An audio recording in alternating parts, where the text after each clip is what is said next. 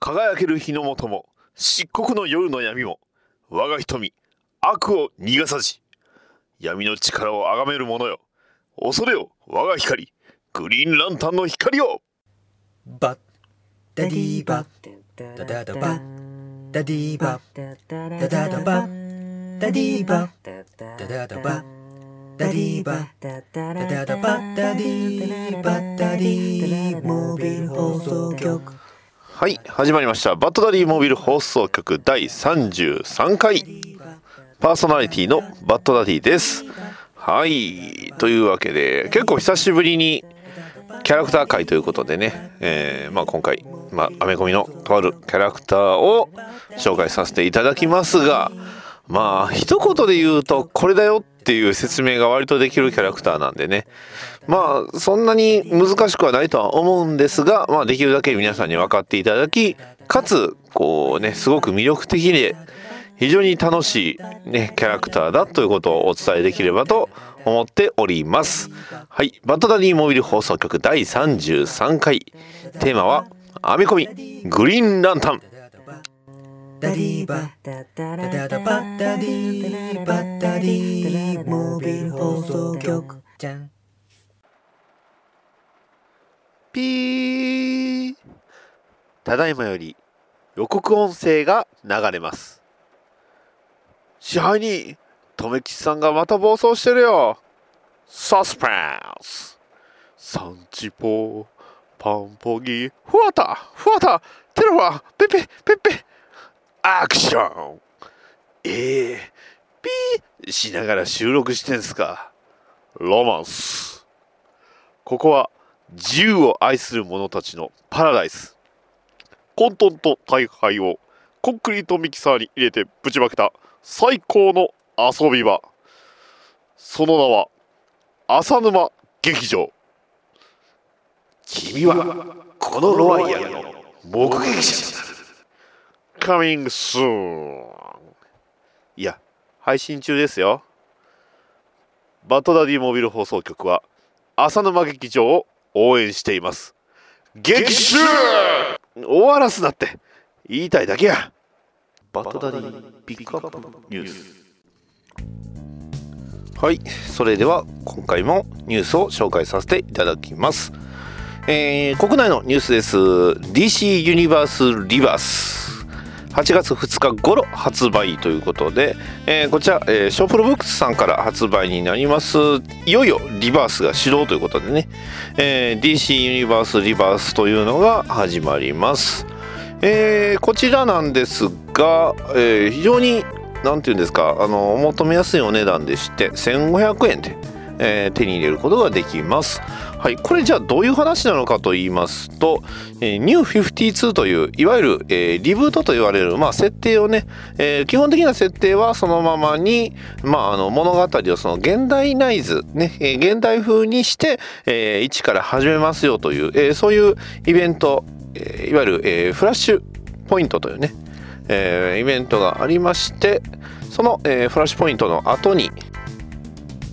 まあ、それぞれあのヒーローやね、えーヒーローチーム、えースタまあ、物語がスタートしたわけなんですが、まあ、そのね、えーフラッシュポイントが起こったことにより亡くなった設定亡くなったいなくなってしまったキャラクターということがものがまあ存在、えーしておりまして、えー実はそれが、まあ、人人為的っていうんですかねとあるキャラクターの意思によるものだったんじゃないかというのを示唆される、えーまあ、一大ユニバースというのがまあ始まりますというストーリーになっております。いやーでもねこれはあのなんて言うんですかもう本国で流れた時めちゃくちゃ盛り上がりましたね。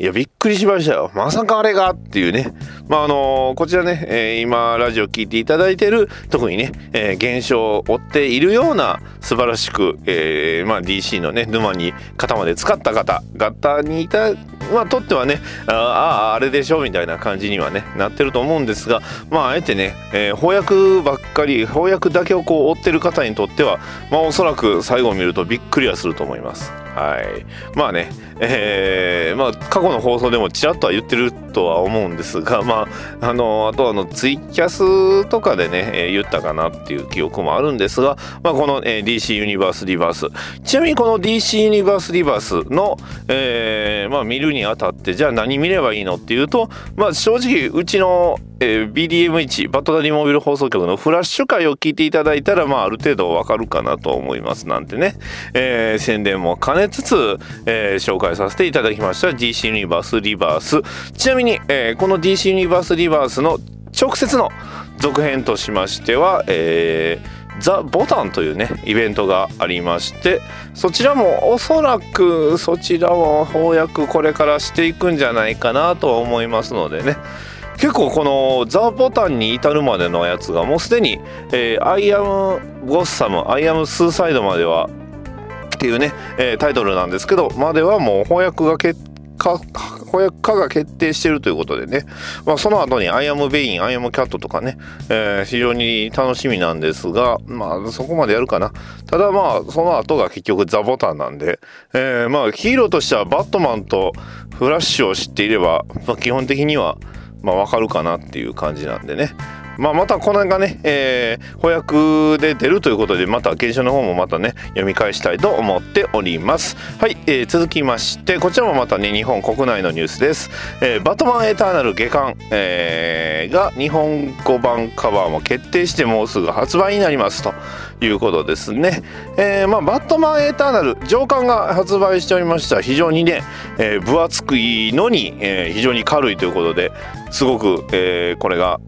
まああの話題にはなったんですが、えー、芸館が、えー7月19日頃発売ということです。はい。7月19日とあるキャラクターの誕生日です。はい、このそのキャラクターというのは、えーティム・ドレイクというね、えーいわゆるロビンの3代目ロビンが、えーこの7月19日にた、まあ、この辺が誕生日っていうことでね、えー明記されてるキャラクターなんですけどもう一人実はね7月19日誕生日の人いるんですよ。はい、あのツイッターの方ではね、えーたまたまねよく言うんですけどね、えーまあ私バッドダディが7月19日に誕生日ということでね、まあ、ちょうどこの日にね発売ということで、えーちなみにバットマンエターナル上巻は持ってません、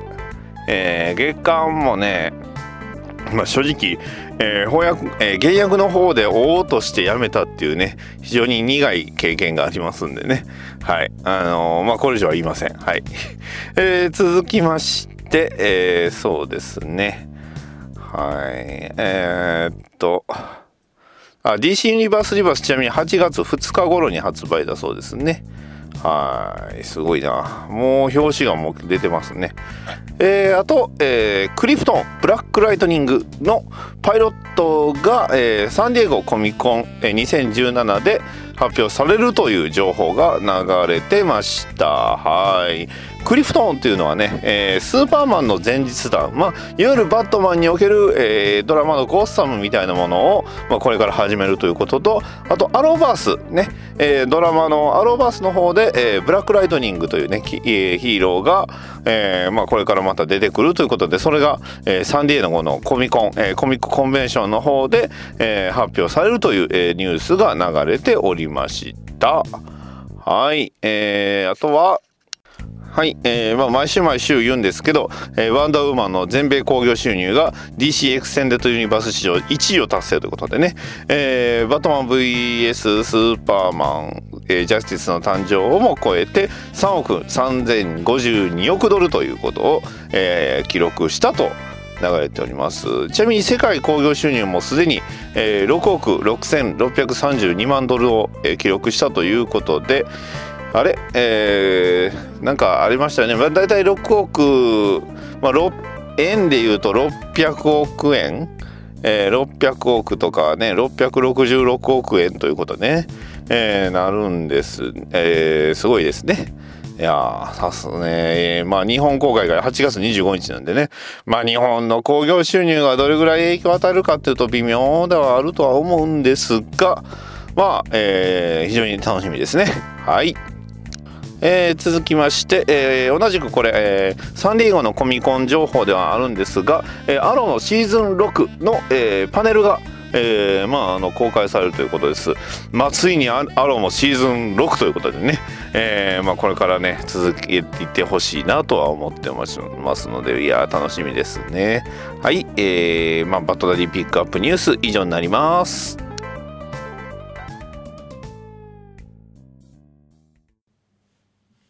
One, two, three。小山かゲームミュージアム。娘とマニアックに遊ぶよ。ゲームにお菓子に似て変な動物。少数派でも。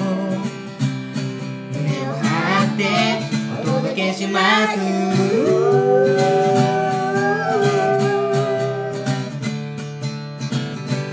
親バカゲームミュージアムを毎月不定期で絶賛配信中です。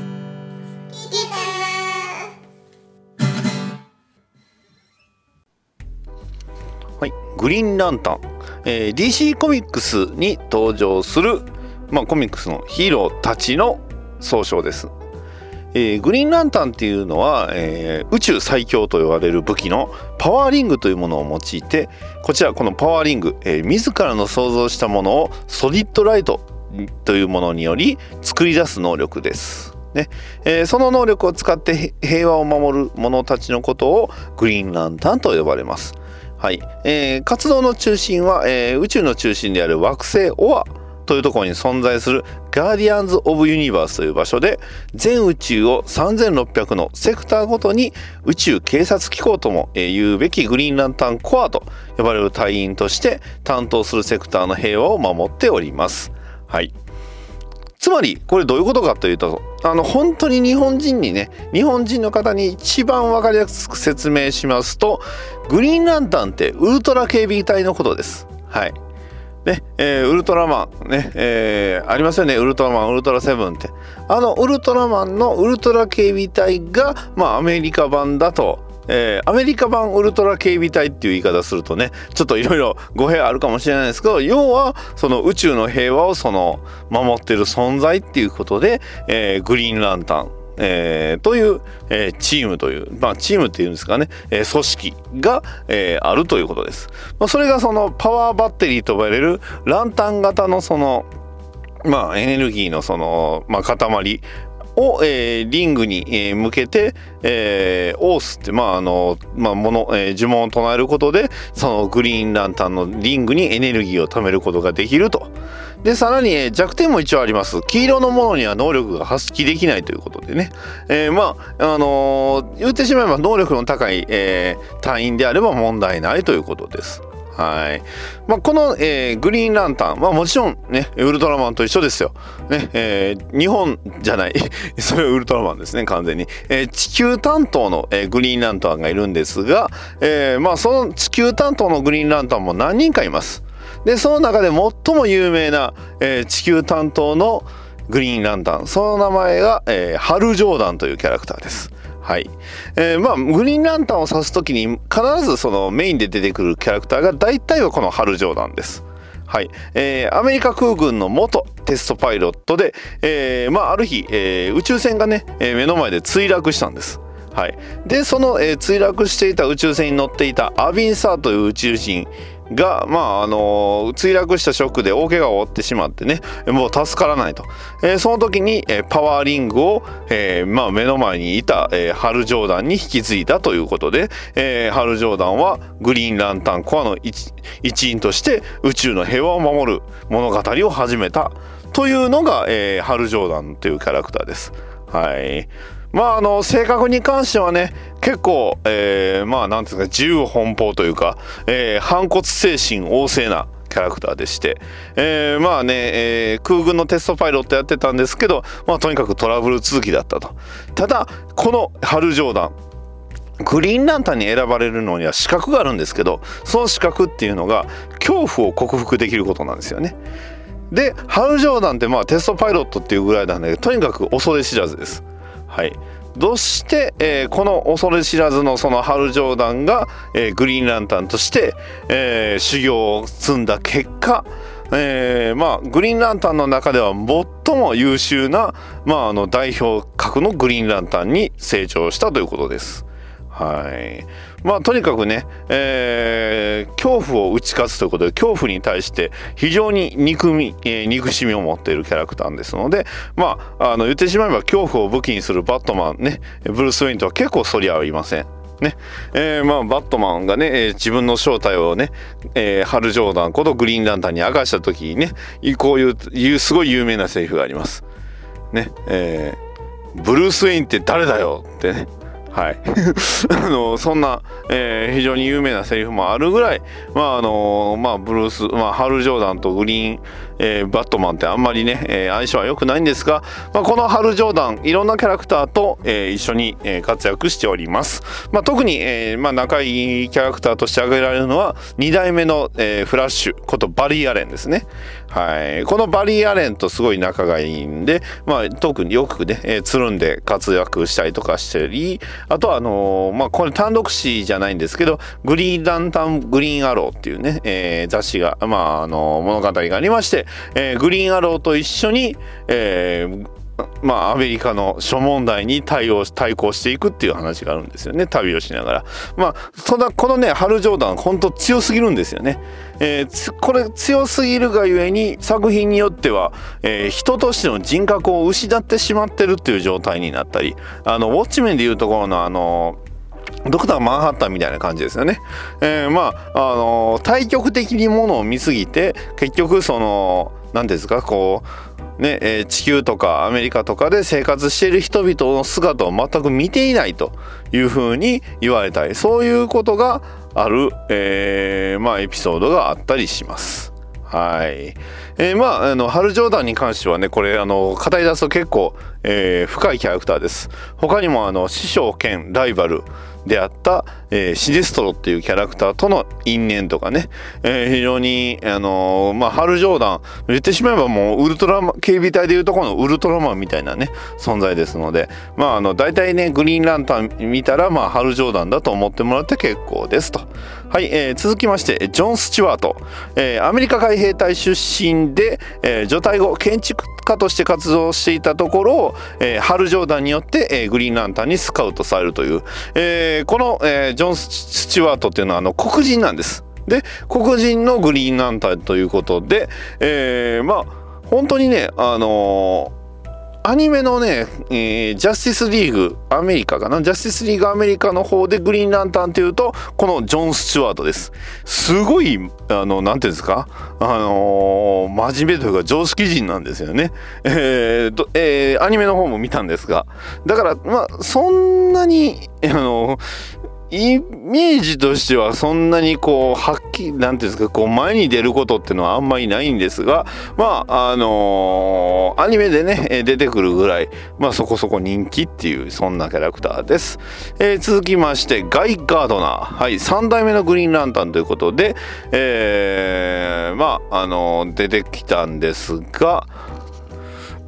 申し訳ないです。あんまりね、このね、ガイカード団に関しては、あんまりキャラクターとして、えー、詳しくはないんですが、実はなんか異星人の血を引いてるっていう情報もありますね。で、えー、まあ、このガイガードナー、何が特徴的だって、あの、マッシュルームカットなんです。はい。あの、キノコみたいなね、髪型してるんでね、えー、ジャスティスリーグで一緒に並ぶとすごく目立つっていう、えー、そんなキャラクターです。はい。えー、カイル・ライナー。これねあのハル・ジョーダンのマスクって大体、えー、普通のなんか緑一色のマスクなんですけどそれにちょっとこうラインが入ったようなね、えー、マスクかぶってると大体カイルライナーです。はい、えー、他はほとんどね、ハル・ジョーダンみたいなもんなんで、結構、えー、一緒な、一緒に並ぶと分かりにくいかなって。えー、その辺言ってると、こう、グリーンランタン好きにはちょっとね、えー、刺されるかもしれない。いや、じゃあな、グリーンランタンの光でやられますね。はい。えー、春のジョ、えー、春ジョーダンがね、暴走した時にグリーンランタンが、ランタン、えー、組織が壊滅したことがありまして、え、その生き残りの、え、グリーンランタンによって選ばれたグリーンランタンです。はい。まあそんなね、えー、まあ、あの、選ばれたものなんですが、まあ、なんていうんですか、割と、うんそんなにグリーンランタンとして出てくることはそんなないですね。うん、そんなね。はい、えー、グリーンランタンで、えー、あとグリーンランタンであの有名なキャラクターっていうとアラン・スコットっていうねこちらの初代のグリーンランタンなんですけど、えー、まあこれ初代ってどこがどういう初代かっていうと要は、えー、まあこのハル・ジョーダンが登場する前にも、えー、ゴールデンエイジ、まあ、いわゆるその、えー、何年代っていうんですかね、えー、と結構、うん、バットマンとかねスーパーマンが出だした頃の、えー、ヒーローです。はいえーまあ、グリーンランタンってもともといたんですがただ、えー、この当時はまだねガーディアンズとかそういう、えー、特に何て言うんですかあの設定がなかったパワーバッテリーとかね設定がなかった頃のグリーンランタンなんでね、えー、そんな、えー、キャラクターです。はい、えー、あと、えーまあ、メインのヴィランの説明します。えー、メインのヴィランはシデストロ。はい、えー、黄色をね、恐怖を表す黄色そのまあ、チームの、えー、象徴にしてます。はい。えー、どんなビジュアルかっていうと、まあ、黄色のね、全身タイツをかぶってるんですけど、えー、肌色が、肌の色が、何ですか、マゼンタなんです。で、えー、マゼンタで髪型がちょっとね M パゲと言いますかちょっと短くて、えー、まあ、ちょびひげが非常に特徴的なシネストロです。もともとグリーンランタンだったんですよね。えー、ただ、あのー、その故郷の、えー、惑星コルがその独裁を行ったことに対して、えまあ、ガーディアンズにバレて、要はそのグリーンランタンからまあお前そこの頃の人間なんだから、えー、お前らみたいなやつはグリーンランタンじゃないよっていうふうに言われて追い出されたことでグリーンランタンへの復讐を第一に暗躍をしていましたと。で、えー、自分の力としてその黄色いリングを使って、えー、グリーンランタンと構想を続けております。はいまあ、たまにグリーンランタンに、えー、戻ってサイドキックとしてね、えー、故郷に行ったりだとか、えー、よくその何ですかハル・ジョーダンと共闘したりまあハル・ジョーダンとの関係としては、え、まあ良きえ、師匠であり友人でありライバルでありそして、え、宿敵でもあるという、まあ、結構ね複雑な、えー、キャラクターとなっております。はい。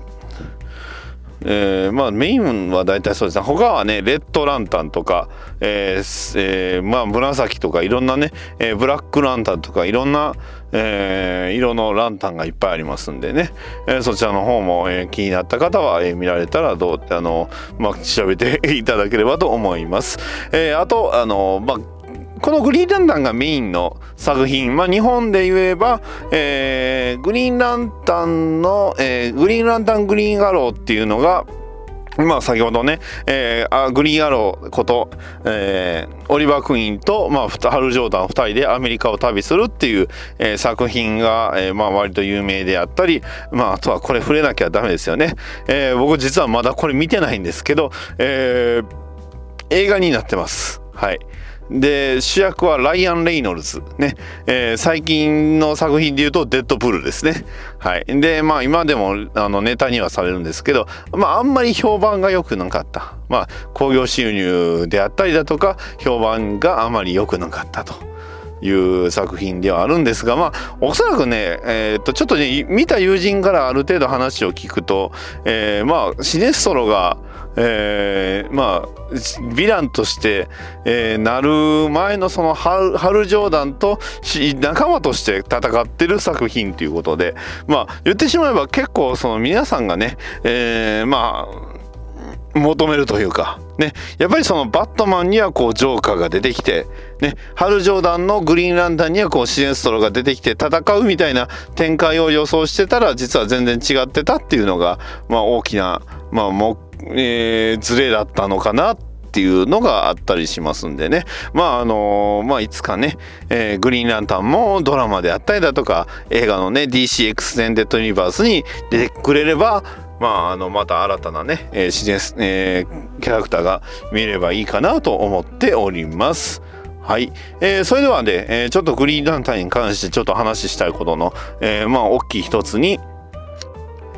はい、えー、現行のグリーンランタンなんですけど、えー、まあ、グリーンランタンリバースっていうと別のね、えー、それぞれまたグリーンランタンリバースっていうあの作品あるんですけど、えー、今回のあの、ユニバース、えー、リバースユニバースでいうところのグリーンランタンリバースね、えー、まあ今年2016年にやってるグリーンランタンリバースでは、えー、主人公がハル・ジョーダンではなく、えー、ジェシカ・クルツっていう、えー、女性ともう一人、えー、サイモン・バズっていうね、えー、黒人の男性この2人がコンビとして、えー、グリーンランタンで、えー、活躍しております。はい。いやね、なかなかの2人が、こう、まあ、それこそこれ2人ね、えー、まあ主人公なんですけど、まあどっちかっていうとなんか、ね、まあそれこそあの、ウルトラマンでいうとこの、あの、エースみたいな感じなんですけどね。まあ合体はしないですけどね。2人それぞれ、えー、グリーンランタンになるんですが、まあそんなね、えー、2人のグリーンランタン、がまあ戦っていく相手っていうのがまた、えー、結構ね強いヴィランばっかりだとかね、えー、ドミネーターズね、えー、マンハンタートレーニングドロイド。あトレーニングするんですね、えー、シデストロもまた出てきますしね。えー、だからね、本当に、えー、グリーンランタンっていうのは、まあ、アメリカにすごく、何て言うんですか、こう、好かれているというか、結構ね、歴史の長い、まあ、それこそやっぱ子供たちの憧れの一つなんじゃないかなと思います。はい。まあそんなグリーンランタン、これからね、えー、どんな、えー、メディア展開していくっていうのがすごく楽しみなんですが、まああの、日本では、まあ 言ってしまえば結構ね、えー、マイナーなキャラクターに近いような気がしますので、これからね、えー、ハル・ジョーダンや、まあハル・ジョーダンメインだけじゃなくてね、今言うたサイモン・バズやジェシカ・クルツが、まあこれからね、いろいろ、えー、大活躍して、えー、メディアに出てきてくれればいいかなと思っております。はい、えー、まあこんな感じです。以上です。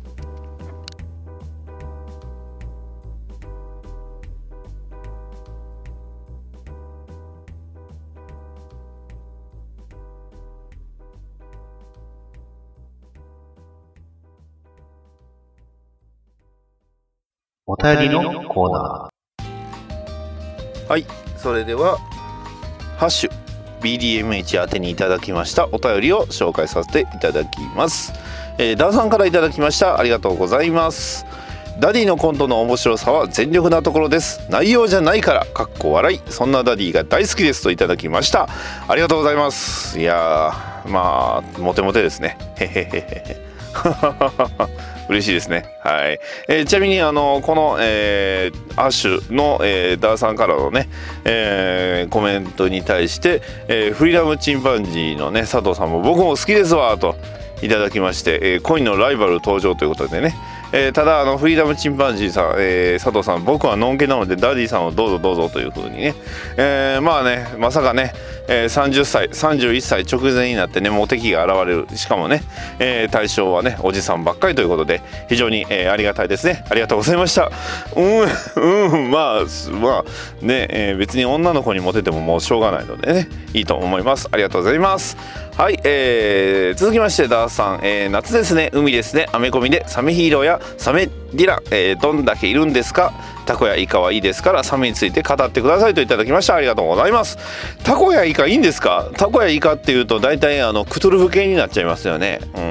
うん、サメになりますとやっぱりねサメのヴィランで有名なところっていうとキングシャークとザ・シャーク、えー、ザ・シャークってあれマーベルでしたよね、えー、キングシャークだと思います、えー、キングシャークどれぐらいこれ、えー、すごくに、えー、有名なヴィランです。はい。えー、どれぐらい有名かと言いますと、えー、この、えー、キングシャークなんと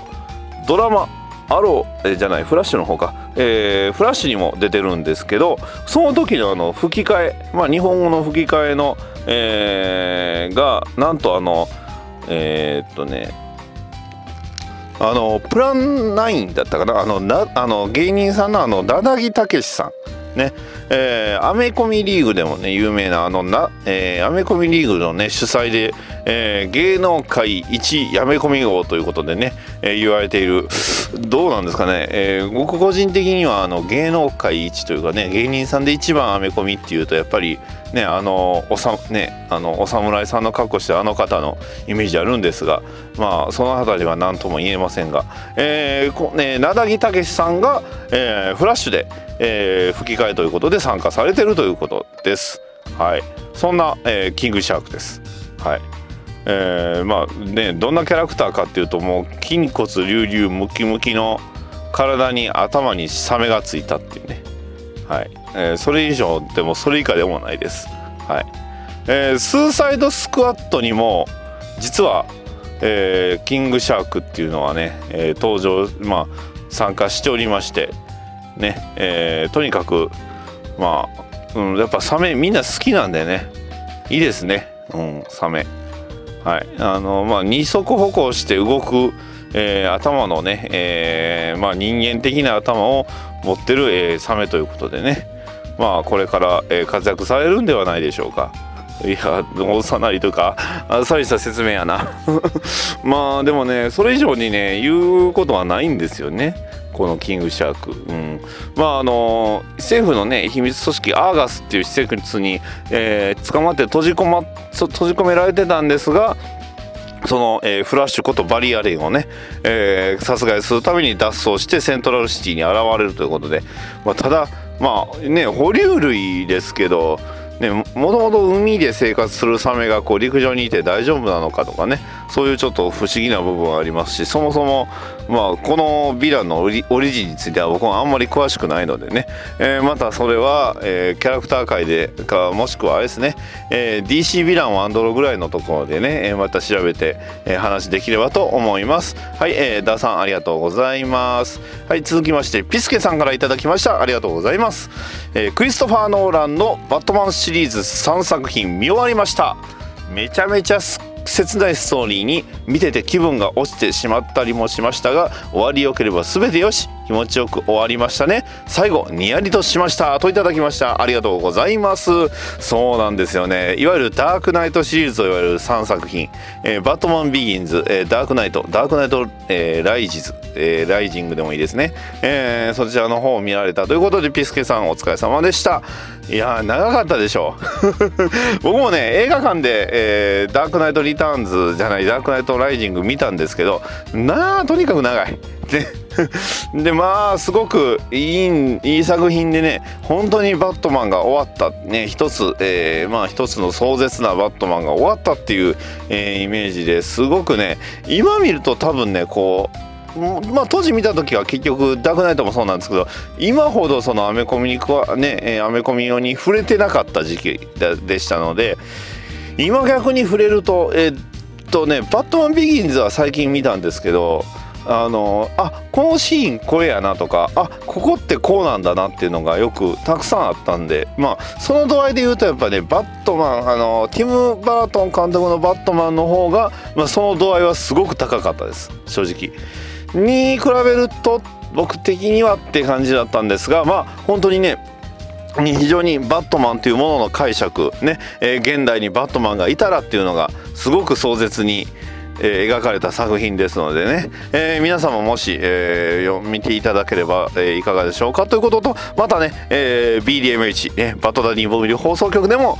えーこちらね、えー特集できればと思っております。ピスピスケさんありがとうございました、えー続きまして、えー再びダーさんからいただきました、えーカイトマンの良さがわからないのでおでんの具に例えて解説した、えしてくださいといただきました。ありがとうございました。はいカイトマン。はい。おでんの具でカイトマンと言いますとねあのーまあおでんの具っていうとやっぱり、えーこんにゃくねえーまああのーすえー牛すじ肉ね串肉あとあのよくあるあのはんぺんとかねえーがんもどきとかねえーあとこんにゃくを忘れちゃダメですよね。あと卵も忘れちゃダメ。ね、えーそんなん喋ってたらお腹空いてきたんですけど、えー非常に、えーバラエティ豊かなおでんです。はい。でもカイトマン、えー正直言います、えーねこんにゃく卵ねはんぺんちくわぶがんもどき。はい。全て、えーまあこれら全てメインですね。はい。このメインのね、えーおでんたちって大体、えーアメコミで例えるとやっぱりジャスティスリーグねバットマンスーパーマンフラッシュ、えー今回ね解説します、えーグリーンランタンねワンダーウーマンもそうです。はい、えー彼らっていうのはね、えーまあおでんの具に例えると本当メインのえー存在なんですがカイトマンじゃあ何なのかっていうとカイトマンって非常に限定的です。しかもね、えー出てくるシーンっていうとちょろっとちょろっとです。はい、えー言ってしまいます。はい。カイトマンは、えー姫路おでんでいうところの生姜です。はい。生姜。ね、えー今ね、えーこれ聞いた方。え？えおでんに生姜って何って。言いますよね。はい、えー兵庫県姫路おでんっていうのは、えー醤油と生姜で食べます。美味しいです。美味しいんです。ね、えーカイトマン、えーすごく美味しいキャラです。でも、えーメインストリームにはなりえません。はい。まあもし、えー機会ありましたらね、えー醤油と生姜でおでんも食べてみてください。非常に、えー僕はその食べ方すごく好きなんでね。はい、美味しいのでおすすめです。はい、えー、ダーさん以上です。いかがだったでしょうか？はい、えー、さらに、えー、ピクスケさんからいただきました。ありがとうございます。つまるところ、ラーズ・アルグールは概念なんですかね？世襲制じゃなくて祭り上げられるためだけの表の代表ってだけなのですか？バッドダディさんの意見を聞きたいですといただきました。ありがとうございます。えー、これに関してはすごく真面目に答えさせていただきます。はい、ラーズ・アルグールというのは。基本的に、えー彼のオリジンというのは、えーこちら語られている作品があるんですけど、えーそのね語られている作品の中でラーサーズ・グールっていうのはまあ言ってしまえば、えまあ、かなり大昔に存在した人です。でその大昔に存在したザーザーズグールっていうのは、えーまああのリーグ・オブ・アサシンっていう組織を作るんですけどその組織を作る前にこのラーサーズ・グールはとあるものを発見してしまいます。はい、それがいわゆる、えーラザースピットと言われるもので、えーそのラザースピットっていうのは、えー人間に対して不老不死の、え力を与える泉なんです。はいえーダークナイトだえー多分おそおそおそらくバットマンビギンズの話なんですけどバットマンビギンズには、えー出てきません。いわゆるピットが。はい、えーピットが出てこないっていうことなんで、えーラーズアルグールの、えー存在が言ってしまえばあの説明が半分ぐらい不足してるんですよね。ラーサーズグールって、えーピットがあるからこそ生きていける、ね。えーピットで、えーまあ、生きながらえているっていう存在。割とあの霊的存在ではあるんですよね。えー肉体を入れ替えたりとかね、えー新しい肉体にしたりとかもしてますんで、はい。えーだからラーサーズグール、えーは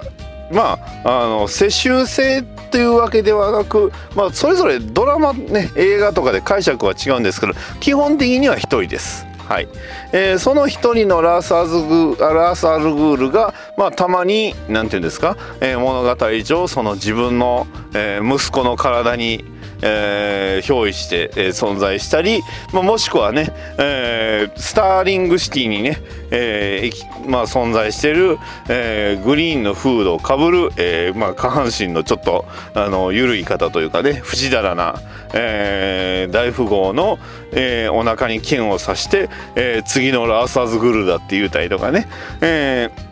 することもあります。ね、えーラーサーズグールっていうのは基本的にはその地球大好き。ね、えーガンダムで例えると、えー東方腐敗みたいなもんなんですけど、まあそれがね、えーまあ自分の、えー意識としては、えー命をね人間を滅ぼすことで、えー世界を良くしようとしているような人間なので、えーまああのバットマンとかね、えーそれこそ、えーグリーンアローねオリバー・クイーンとも対決はすることになるんですが、えーまあ基本的にはあのラーサーズグールはあの裏の、えーまあリーグ・オブ・アサシンっていうね、えー暗殺者組織のトップです。ね。えーそれがその名前がたまに称号であったりもしくはそのラーサーズグールっていうのはそのオリジナルのラーサーズグールだけっていう場合がありますんでそのあたりはアメコミ特有の,、まああのバラバラっていう感じですね。はい。えーちなみに映画、えーバットマンビギンズ」のねラーサーズグールは、えー表に出てきた、のはあれ最初に出てきたのはあの影武者ですよね、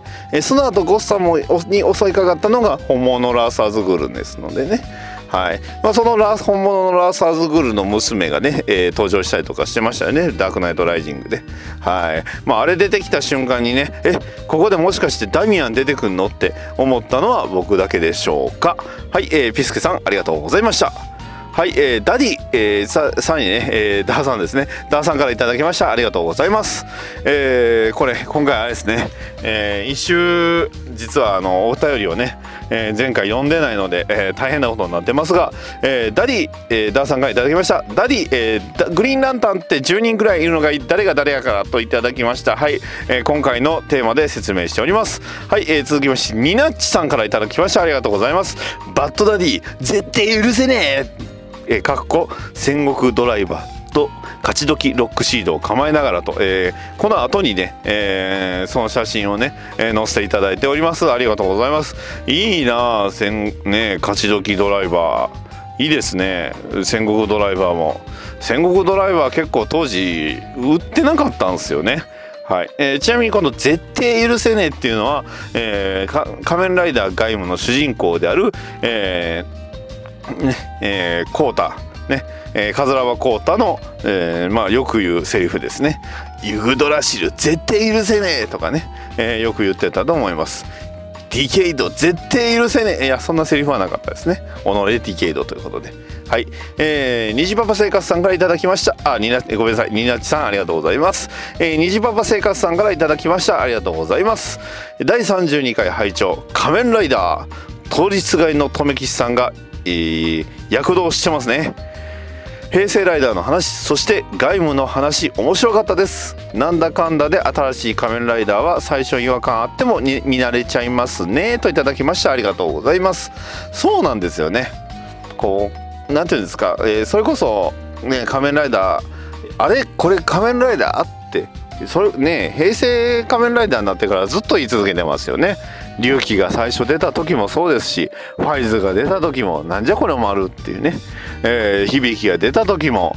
ねえーそれぞれみんなこんなの仮面ライダーじゃないとかね、まあ、ひどい時にはドライブなんかねバイク乗らへんって。ね、こんなん仮面ライダーじゃない電車仮面ライダーじゃないって。言いながらも動いてストーリーを見てるとあこれは仮面ライダーだって。いう風になっちゃいますんでね。はい。まあそれがね仮面ライダーあるあるですけど。いや本当にあの留吉さんと話しててよく楽しかったです。もう留吉さん何返しても返してくれるんでね。いやー素晴らしかったと思います。はい。ニジパパ生活さんありがとうございました、えー続きましてあえー、と前回ゲストに来ていただきました留吉さんからいただきました。ありがとうございます。やっぱり勝ち時アームズが大好きです。ということでえーえ SH フィアーツねスーパーヒーローフィアーツの写真とともに、えー載せております。かっこいいですねやっぱりね。もう勝ち時アームズのねまああのなんていうんですかこの甲冑感ね、えーもうほんとすごいいいんですよね。いやーかっこいい。はいありがとうございます。はい、えー、ダーさんからいただきました。小説版草かあ芋虫のこと。はい、えー、これに関してはあんまり、えー深くは突っ込みません。はいあのーまあ、脚本の人がねいや非常にあのお父さんもせん、えー特撮の脚本をされてる方なんでね非常にえー歴が長いということで、うん、素晴らしい作品をねありがとうございます。ということです。はい、えーその方がね脚本の人がそのまま小説の方も執筆されたということで、はいえー小説版仮面ライダーファイズおすすめします。はい、えーたくさんのお便りありがとうございました。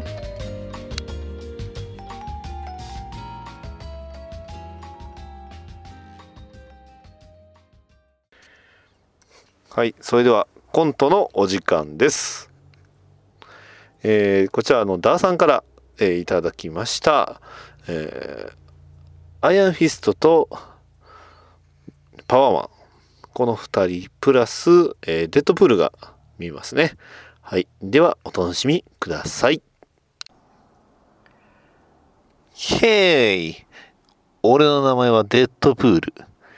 まあ、ちょっとしたミュータント能力を持った傭兵さ。まあ、ポッドキャストを聞いてるみんななら、ある程度はみんな知ってるかもな。あの、赤い服着て、ね。おい、誰だ？俺のことスパイダーマンのパクリみたいな。え？デスストロークのパクリだって？うるせえよ。な？まあ確かにデスストロークかっこいいけど、別にパクリじゃねえよ。な？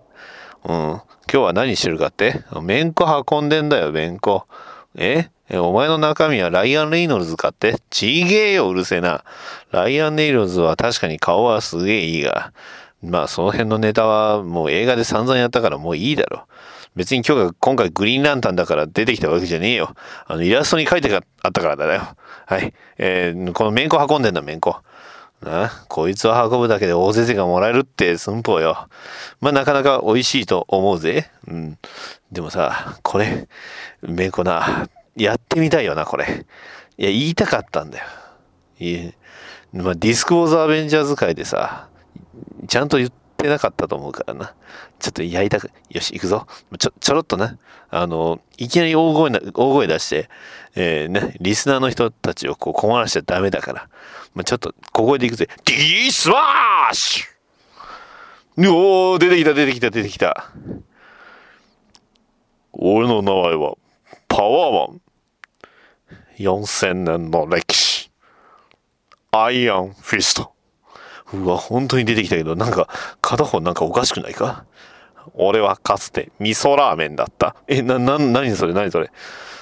かつて子供の頃は体が弱く、味噌カスにされていたからだ。だが俺は鍛えた。鍛えに鍛えた結果、手に入れたのはこの肉体だ。俺は、あいつを拾ったのは後ろめたさに耐えきれなかったから。え、な、なに急に話が繋がらないんだけど。スネーク戦いの基本は格闘だいや、俺はパワーマンだけど。時にジョナサン。いや、俺はルーク・ケイジだけど。爆弾の解体はやったことがあるかいや、俺はだ、ま、爆弾があったとしても、ま、このパワーマン、このな能力は力を、力をね、あの、硬く、硬く、硬くすることだから。だからな、すごく硬くなるから。ああ。あ、あの、大先輩のね、えー、大木は大先輩だから。ね。急にキャラクター作り出したけど、もう思いつきじゃないから。ね。はい。そうです。はい。まあいい。だがその答えはナンセンスだ。爆弾を解除してこそヒーローじゃないのか。そうだね。それは確かにそうかもしれないね。だがね、もう僕の頃は大体、まあ、スタントっていうと、こう、スタントマンなんていなかったから。まあ、だからあんな事故がね、起こってしまったんだから。まあ、体をね、鍛えていたからね。うん。爆弾の解体を練習するぞ。さあ、赤と青のコード、どちらを切る？赤は、レッド。レッドウッドのレッド。そうだね。じゃあ、ちょっとこれもうネタが多すぎるから、さっさとやるよ。はい。赤を切った。ふん。合格だ。では、お前は、救い主になれるということだ。今回の依頼料、100億万円をもらおうか。お、それは高すぎるね。はい。うん。へ、冗談だよ。じゃあな。ああ、めんこに戻った。30点ものまねで、ツッコミ不在じゃねえか。もうええわ。どうも、ありがとうございました。はい。いた、いかがだったでしょうかバッドダディモービル放送局第33回。いやー、もう33と並びましたけど、ね、もう少しで36回。ね。えー、クールで言うと3、3クールということで、いやー、結構長く続いてますね。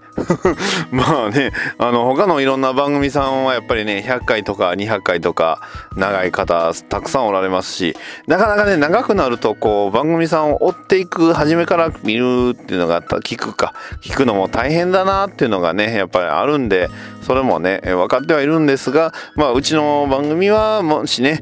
タイトルで、えー、まあ、検索して、あの、気になったものをこう拾っていただければ、まあ、あの、楽しめるようには作っていきたいと思っておりますので、えー、まあね、まあ、どうしてもお便り言ったりニュースってなると、やっぱりその、その場のライブ感っていうのが大事になりますんでね、えー、それもなかなか難しいバランスではあるとは思うのですが、まあ、これからもね、えー、僕が楽しんで放送、配信、えー、していこうと思いますので、今後ともよろしくお願いします。ということで、はい、えー、バトダディモビル放送局第33回、えー、グリーンランタン以上です。さようなら。